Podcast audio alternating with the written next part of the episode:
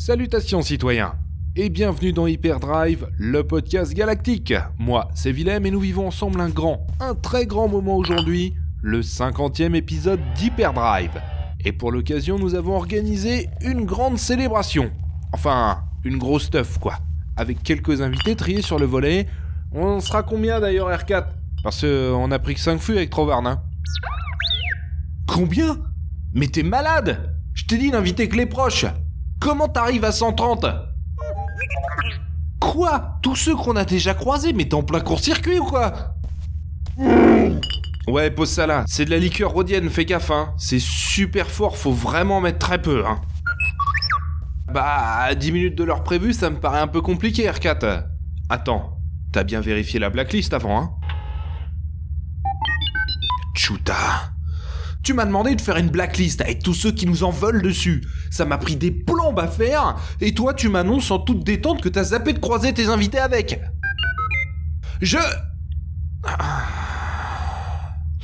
Bon, on va régler ça après, R4. Mais j'espère que t'as une bonne sauvegarde parce que je vais te... Trop ne bois pas ça, c'est une goutte par verre Bon, R4, dessoule le Wookie, on en a besoin pour tenir le bar. Donc, 50e épisode. Et plus ça va, plus je m'étonne de tenir aussi longtemps avec cette équipe. Et pour l'occasion, nous allons répondre à toutes les questions, enfin une bonne partie, que vous nous avez posées, citoyens. Voici donc Hyperdrive, épisode 50.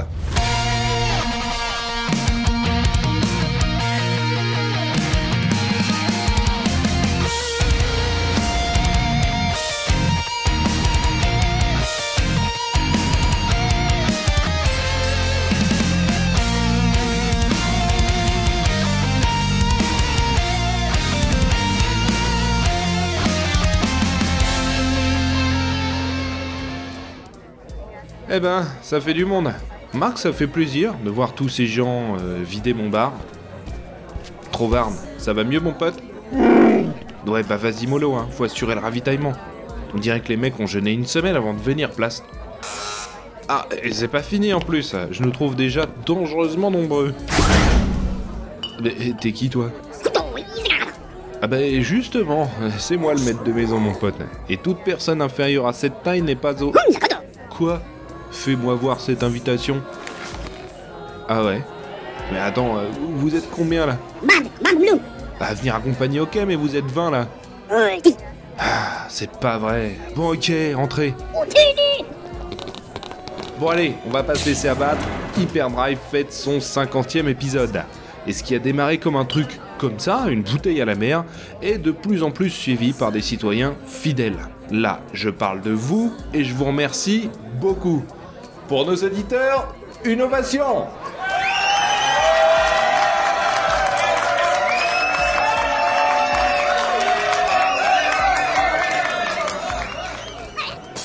Eh les Jawas, sortez du bar là Trop va Bon, alors que les choses soient claires. Si on faisait ça pour avoir de la popularité, des accès VIP ou quoi que ce soit, on ferait un podcast sur des gens inspirants et on se ferait sponsoriser vite fait. Hyperdrive existe parce qu'on aime ça. Et on le fait du mieux possible parce que vous aimez ça, citoyens. Point barre. Nous sommes entre nous, je n'ai aucun intérêt d'aucune sorte où que ce soit, et c'est très bien ainsi d'ailleurs, c'est la définition même de la liberté. C'est beau ça, faut que je note. Alors, il est temps de répondre aux questions que vous nous avez envoyées. J'ai tout sur mon datapad, alors.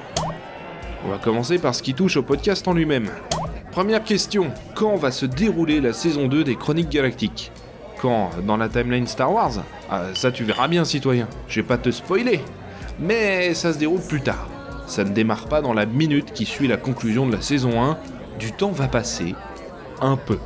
Dans tous les cas, rassurez-vous, j'ai beaucoup de visibilité concernant la construction des Chroniques Galactiques, mais je préfère vous laisser découvrir tout ça au bon moment. Par ailleurs, on a franchi la barre des 60 000 épisodes des Chroniques Galactiques téléchargés, une goutte d'eau face à de gros podcasts, mais pour un truc sorti de nulle part, c'est déjà franchement cool. Concernant une date précise de sortie, on s'est fixé février 2020. Plus le temps passe, plus ça me paraît ambitieux, mais j'y crois, j'y crois. Autre question. Combien de livres Star Wars as-tu? Ah, euh, je sens que le tri des questions a été fait soigneusement. Je le note pour l'entretien annuel du droïde. Alors, ça fait quelques temps que j'ai pas fait les comptes, mais euh, pour répondre à la louche, euh, j'ai dans les 70 romans de l'univers étendu et j'ai une quinzaine qui traitent des films. Je collectionne aussi beaucoup les magazines qui traitent des différentes trilogies, etc. Notamment pour les interviews qui recèlent de petites infos intéressantes. Après, euh, connaître l'univers étendu, c'est pas connaître Star Wars en soi. Hein. Il y en a quand même quelques-uns qui se marchent sur les pattes ou entrent en conflit avec les films, surtout depuis la décanonisation de tout ça. Moi j'en ai autant parce que j'aime bien ça, c'est tout. Bon, après, euh, tous ne sont pas de grande qualité. Hein. Certains sont soit inintéressants, soit très mal écrits, mais il y a tout de même de petites perles qu'il faut vraiment avoir lues, je pense. De 1 à 10, combien estimes-tu la difficulté de faire un podcast comme le tien? Ah, Alors là, ça c'est pas simple de répondre. Moi j'ai des gens qui enregistrent un podcast live sans montage et qui te diraient 14 sur 10, et d'autres qui font beaucoup de fiction audio et qui te diront 6. Mais de manière générale, euh, c'est sûr que mixer solocast et fiction audio, c'est un peu double peine. Après de 1 à 10, là tout de suite, je dirais 7. Bon, je pourrais te dire 9 lorsque je serai en train de monter un truc un peu compliqué qui va me prendre la tête, ou 4 le jour où je boucle un truc rapide, ou qui m'a plu. Le plaisir est très important, il atténue beaucoup la sensation de difficulté. Où enregistres-tu les podcasts? Euh, ça dépend, citoyen. Une bonne partie sont enregistrés chez moi, dans un lieu tenu secret qui s'appelle la passerelle.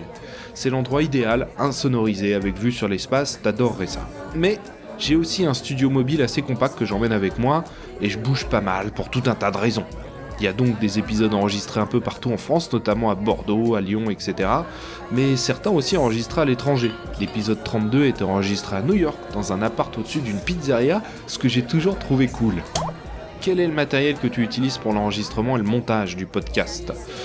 Pour l'enregistrement du podcast, j'ai un bon PC et un bon micro. Après, je suis assez rationnel comme mec. J'ai besoin d'un matériel réduit, simple, que je puisse utiliser à la volée sans passer des plombes à tout brancher. J'ai longtemps été sur des micros Blue. Là, je suis passé récemment aux micros Rode, qui sont un peu plus touchy à appréhender au début, mais que je trouve plus précis. Enfin bon, c'est vraiment une question d'usage et surtout de goût, parce que ce sont deux marques à l'excellent rapport qualité-prix. Concernant le montage, j'ai plusieurs programmes que j'utilise en fonction des besoins. J'ai SoundForge, que je délaisse de plus en plus pour Reaper, dont je préfère l'interface. Après, j'utilise une flopée de programmes ayant une fonction précise comme Levelator, ID3 ou encore Audacity, hein, que j'utilise quand je dois monter rapidement un son d'arrière-plan ou un truc comme ça. Mais avec Audacity, entre nous, on peut déjà faire 95% du boulot. Surtout si on lui ajoute des modules complémentaires. C'est juste une question de temps et d'utilisation en fait. Alors j'ai aussi un casque de compétition que j'utilise très peu, voire euh, pas du tout. Je préfère utiliser un casque lambda. Je saurais pas expliquer pourquoi d'ailleurs. Feras-tu un jour des épisodes avec des invités issus de sites de fans, Star Wars Universe, etc. ou d'autres podcasts Star Wars? Bah ouais, certainement. Moi j'ai mes favoris et quelques idées de projets ont déjà été lancées. Alors il reste à s'accorder sur les sujets, installer ça dans l'univers, etc. Bref, ça sortira pas la semaine prochaine, mais ça viendra un jour D'autant plus que je trouve que les différents podcasts Star Wars francophones s'additionnent assez bien entre eux. Les approches et les tons sont assez différents. Il n'y a pas de concurrence sauvage entre deux podcasts similaires. Ah, ça va être qui maintenant Jabba le Raven, salut Salut Willem 50 épisodes et toujours vivant Bah comme tu vois Bon anniversaire Bah écoute, je t'ai ramené euh, un petit cadeau. Cool Et c'est quoi?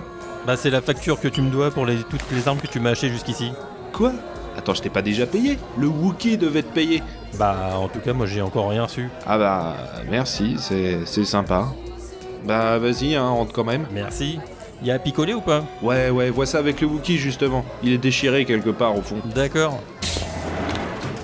Allez, question suivante. Combien de temps te faut-il pour faire un épisode d'Hyperdrive et des Chroniques Galactiques? Pas mal de temps. Pour Hyperdrive, faut commencer par potasser son sujet et puis j'aime bien creuser un peu on peut dire ce qu'on veut, mais pour, si on veut vraiment connaître un sujet à fond, quel qu'il soit, il faut toujours aujourd'hui ouvrir des livres, parce que l'auteur a le temps de traiter une info, de la recouper, de l'analyser, tout ce qu'on n'a plus le temps de faire lorsqu'on est un média, qu'il faut réagir vite. Du coup, les deux parties les plus longues pour Hyperdrive sont la compilation des informations pour autour d'un sujet et le montage. L'écriture en elle-même et l'enregistrement vont assez vite. Pour les chroniques galactiques, euh, c'est pire, c'est pire que ça. L'écriture prend beaucoup de temps, d'autant plus que j'aime bien montrer mes scripts à des gens qui n'ont pas peur de me dire que c'est nul, etc. J'en profite d'ailleurs pour remercier Jérémy Grima et Michel Jovet de Zone 52 qui m'aident beaucoup là-dessus. Concernant le montage des chroniques, j'ai calculé qu'il me fallait en moyenne 30 minutes pour monter une minute. Je vous laisse faire le calcul, la saison 1 durant à peu près une heure et demie. Enfin bon, c'est une moyenne, hein. Une scène de fusillade face à des créatures diverses va me demander beaucoup de temps, alors qu'un passage où les personnages marchent simplement dans la rue va aller plus vite. Mais c'est assez chronophage dans l'absolu, et c'est pour ça d'ailleurs qu'on n'en fait qu'une seule saison par an, pour pas que ça nous avale tout entier. On a quand même d'autres choses à faire, mais bon, on n'a rien sans rien, citoyen. Quelles sont tes inspirations pour l'écriture des chroniques galactiques? Euh, honnêtement, mes inspirations viennent plus euh, du cinéma qu'autre chose, et inspiration est quand même un bien grand mot. Moi j'ai toujours trouvé qu'à vouloir s'inspirer de quelque chose de précis, on a plutôt tendance à le cloner. Donc euh, moi je préfère aller dans ma direction. Après, attention, dans les chroniques galactiques, il y a des dizaines d'influences, de références, de clins d'œil, que ce soit issu de l'univers étendu de Star Wars, des séries, de films ou de romans qui me tiennent à cœur, tout sujet confondu. Et il y en a aussi quelques-uns dans les effets sonores, mais si vous les repérez, chapeau, parce qu'ils sont pas toujours évidents. Alors une chose à laquelle je tiens particulièrement, c'est que les chroniques galactiques ne marchent pas sur les pieds des films. Donc je veille toujours à ce que tout s'imbrique parfaitement, de même 90% des éléments que j'intègre dans le récit, gang, vaisseau, etc., existent bel et bien dans l'or Star Wars. Peut-on postuler pour faire une voix dans les chroniques galactiques? Oui, pourquoi pas, postuler ça n'a jamais tué personne, mais il me faudra alors un extrait de votre voix pour savoir quoi en faire. Parce que j'ai enfoncé des portes ouvertes, mais dans la fiction audio, la voix identifie le personnage et permet à l'auditeur de mettre des images dessus, à quoi il ressemble, comment il bouge, etc. Donc si vous voulez intégrer le casting des Chroniques Galactiques, il me faut un extrait de votre voix pour voir si cette dernière peut coller à un personnage. Et puis il faut aussi que vous ayez un micro digne de ce nom, parce que les casques de gaming ont un micro épouvantable, même ceux qui coûtent 300 crédits. Désolé. Après, c'est pas parce que vous m'envoyez une démo que je vais forcément vous faire intégrer le casting, hein. Mais les candidatures sont les bienvenues, pourquoi pas. Bah, c'est pas vrai. Je fais le portier ce soir ou quoi? Que. Oh, Chuta. Écartez-vous de mon chemin. Ok, ok, euh, je vous en prie, entrez. Le Seigneur Vador vous souhaite un bon anniversaire. Ah, euh, merci. Bah, allez-y, c'est bon, le bar est là-bas. Blast, j'ai un cadeau de Dark Vador. J'espère que c'est un sabre laser ou les clés d'une nouvelle étoile noire. Ah bah non, y a, y a rien. Y a juste un mot. Vous épargnez déjà un cadeau. Cool. Bon, reprenons.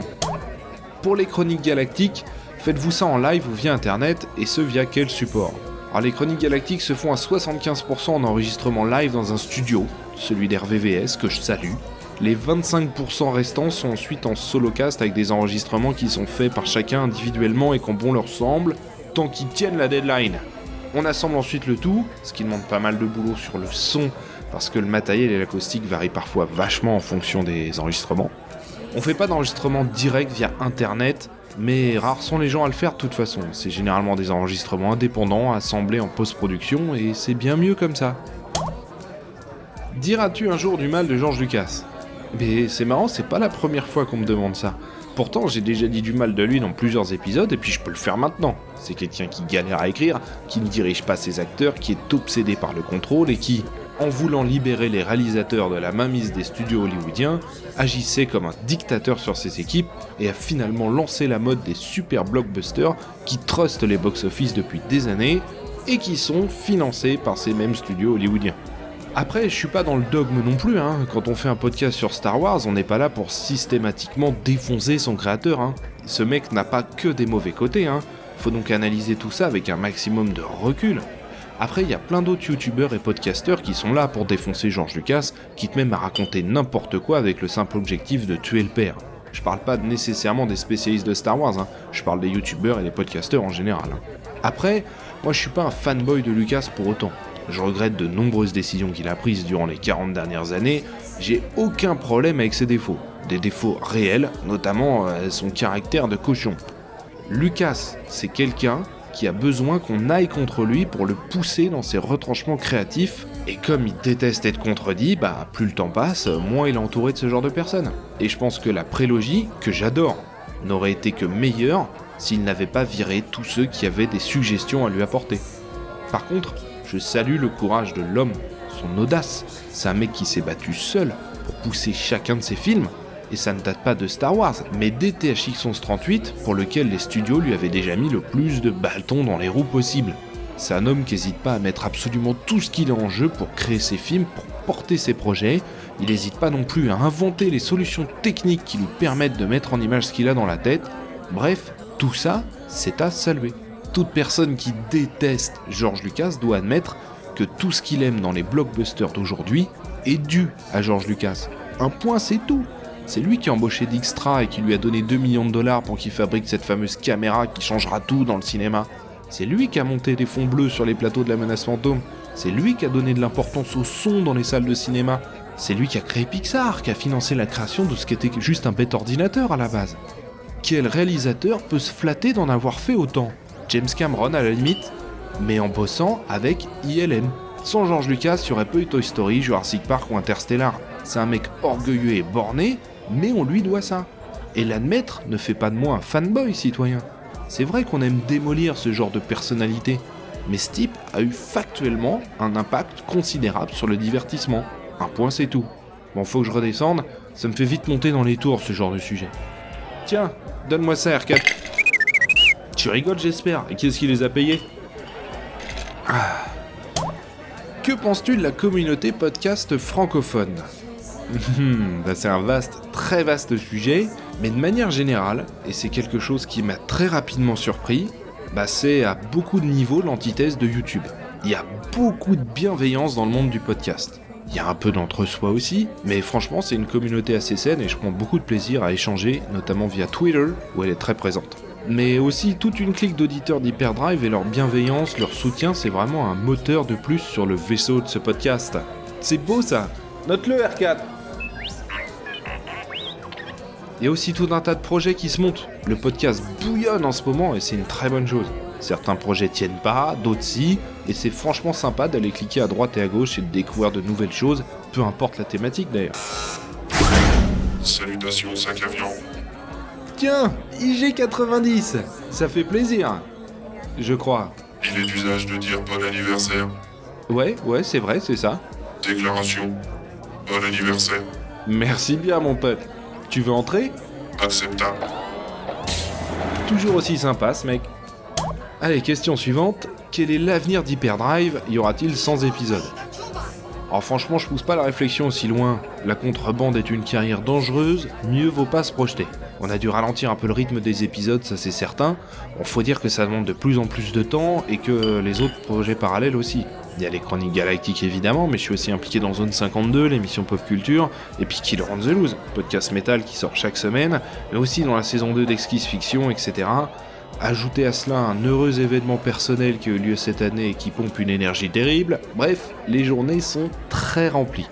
Mais je m'éclate bien avec Hyperdrive, et j'ai tout à fait conscience de l'engagement que j'ai auprès de vous. L'arrêt n'est pas au programme. J'ai une longue liste d'épisodes à faire, et ce ne sont pas les idées qui manquent. Simplement, le rythme va rester ce qu'il est depuis quelques mois, à savoir entre 1 et 2 épisodes par mois. Je peux pas m'engager sur plus. Mais si on atteint un jour les 100 épisodes, on fera un truc spécial super ambitieux, c'est promis. Vous auriez dû voir sa tête quand je lui ai dit que j'étais son père. Bien, on a parculé. Passons maintenant aux questions relatives à Star Wars. Est-ce que Disney a un droit de regard total sur les films Star Wars? Alors, évidemment que oui. Disney est l'actionnaire majoritaire de Lucasfilm. Il a donc un droit de décision absolu sur l'intégralité de ce qui se passe dans l'entreprise. C'est d'ailleurs Disney en tant qu'actionnaire qui a refusé de reporter la sortie du Réveil de la Force à 2016, malgré les demandes de Lucasfilm, suite au départ de Michael Hunt, qui devait écrire les scénarios de toute la postlogie. Tout ceci est véridique, c'est même présent et sourcé sur la page Wikipédia du film. Donc oui, Disney peut faire de Lucasfilm ce qu'il souhaite et ne se prive pas de le faire.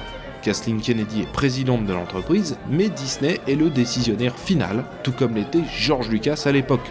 George Lucas avait les pleins pouvoirs sur Star Wars et particulièrement la prélogie, en tant que président et unique actionnaire de Lucasfilm.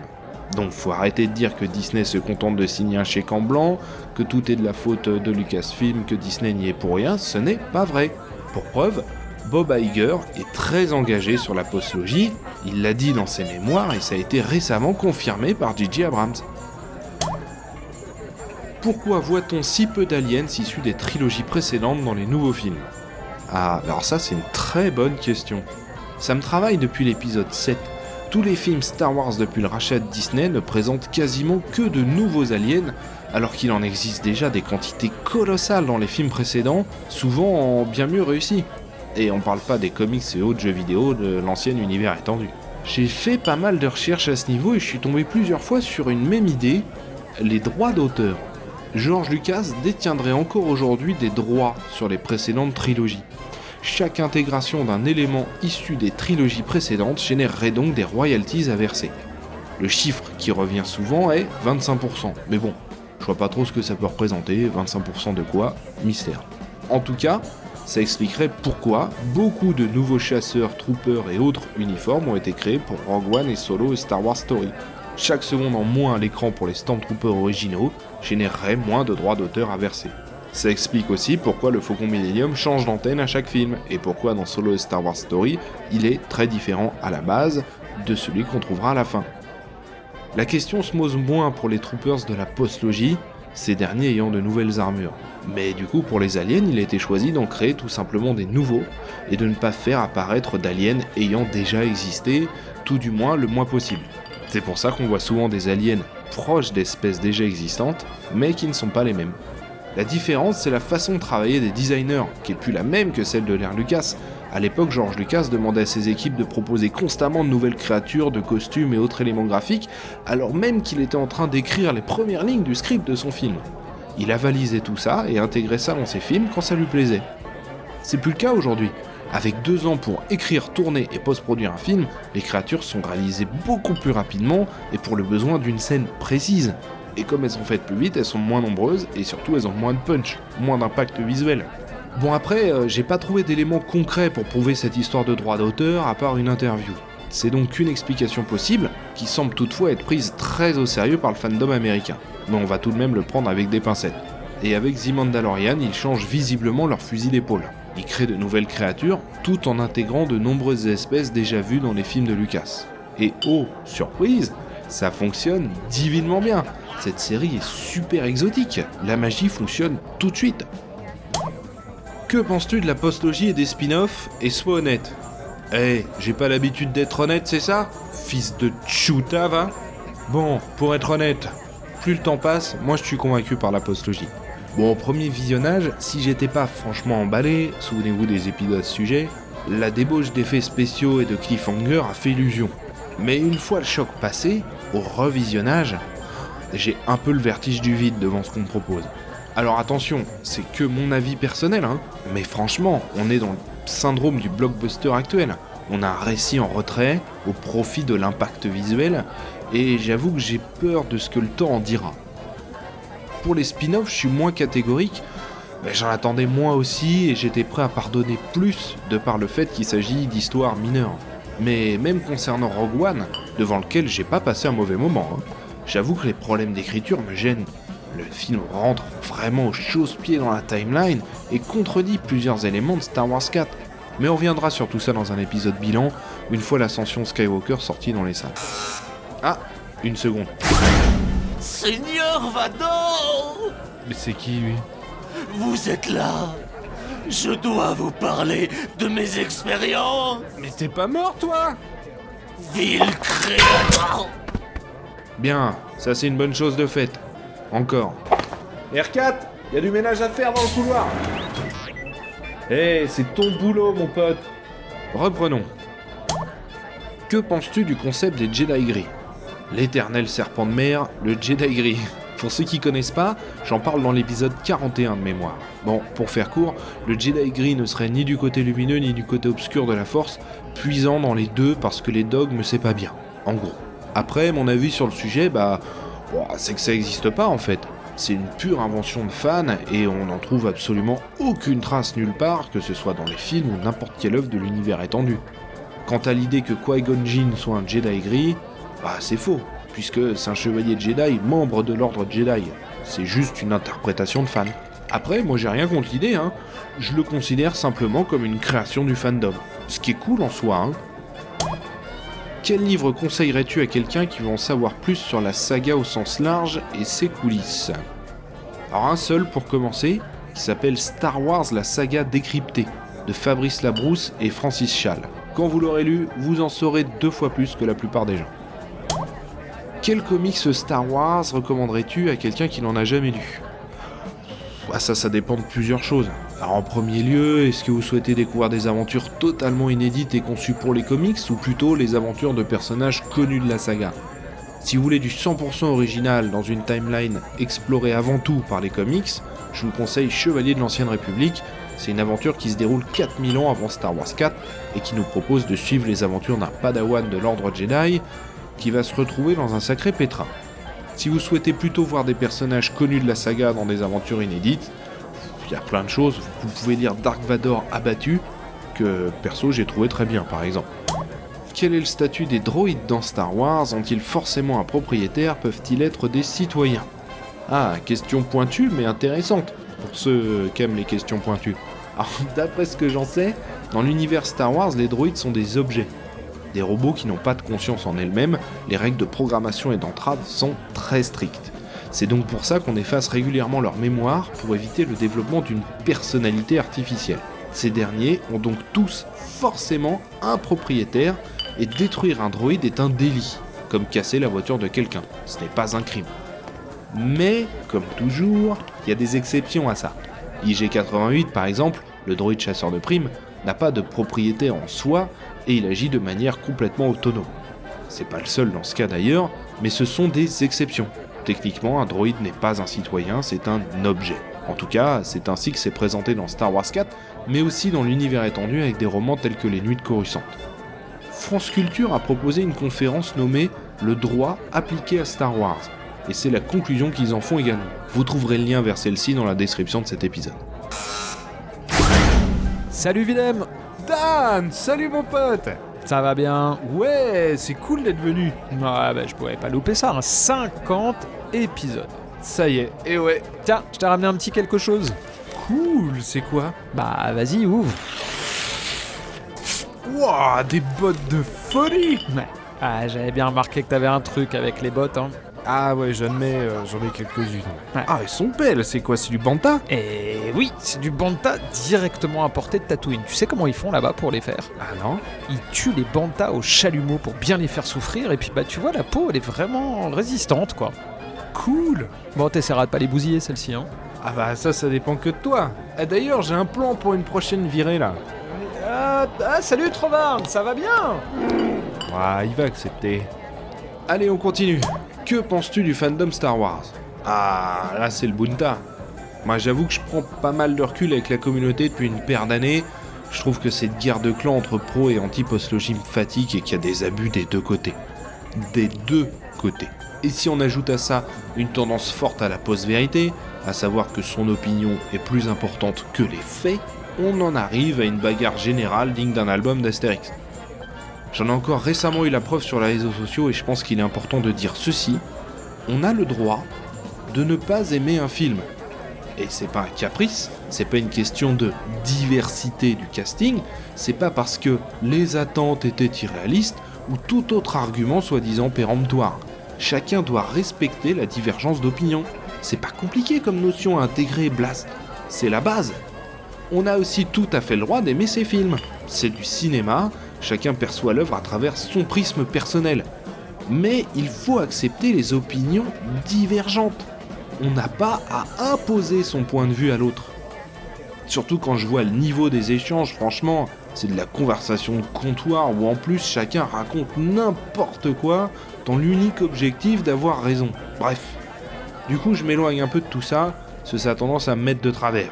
Chacun son opinion, citoyen, et vous verrez dans 10 ans, dans 5 ans, à quel point toutes ces querelles n'avaient pas de sens, perdre autant de temps et d'énergie à s'écharper, franchement.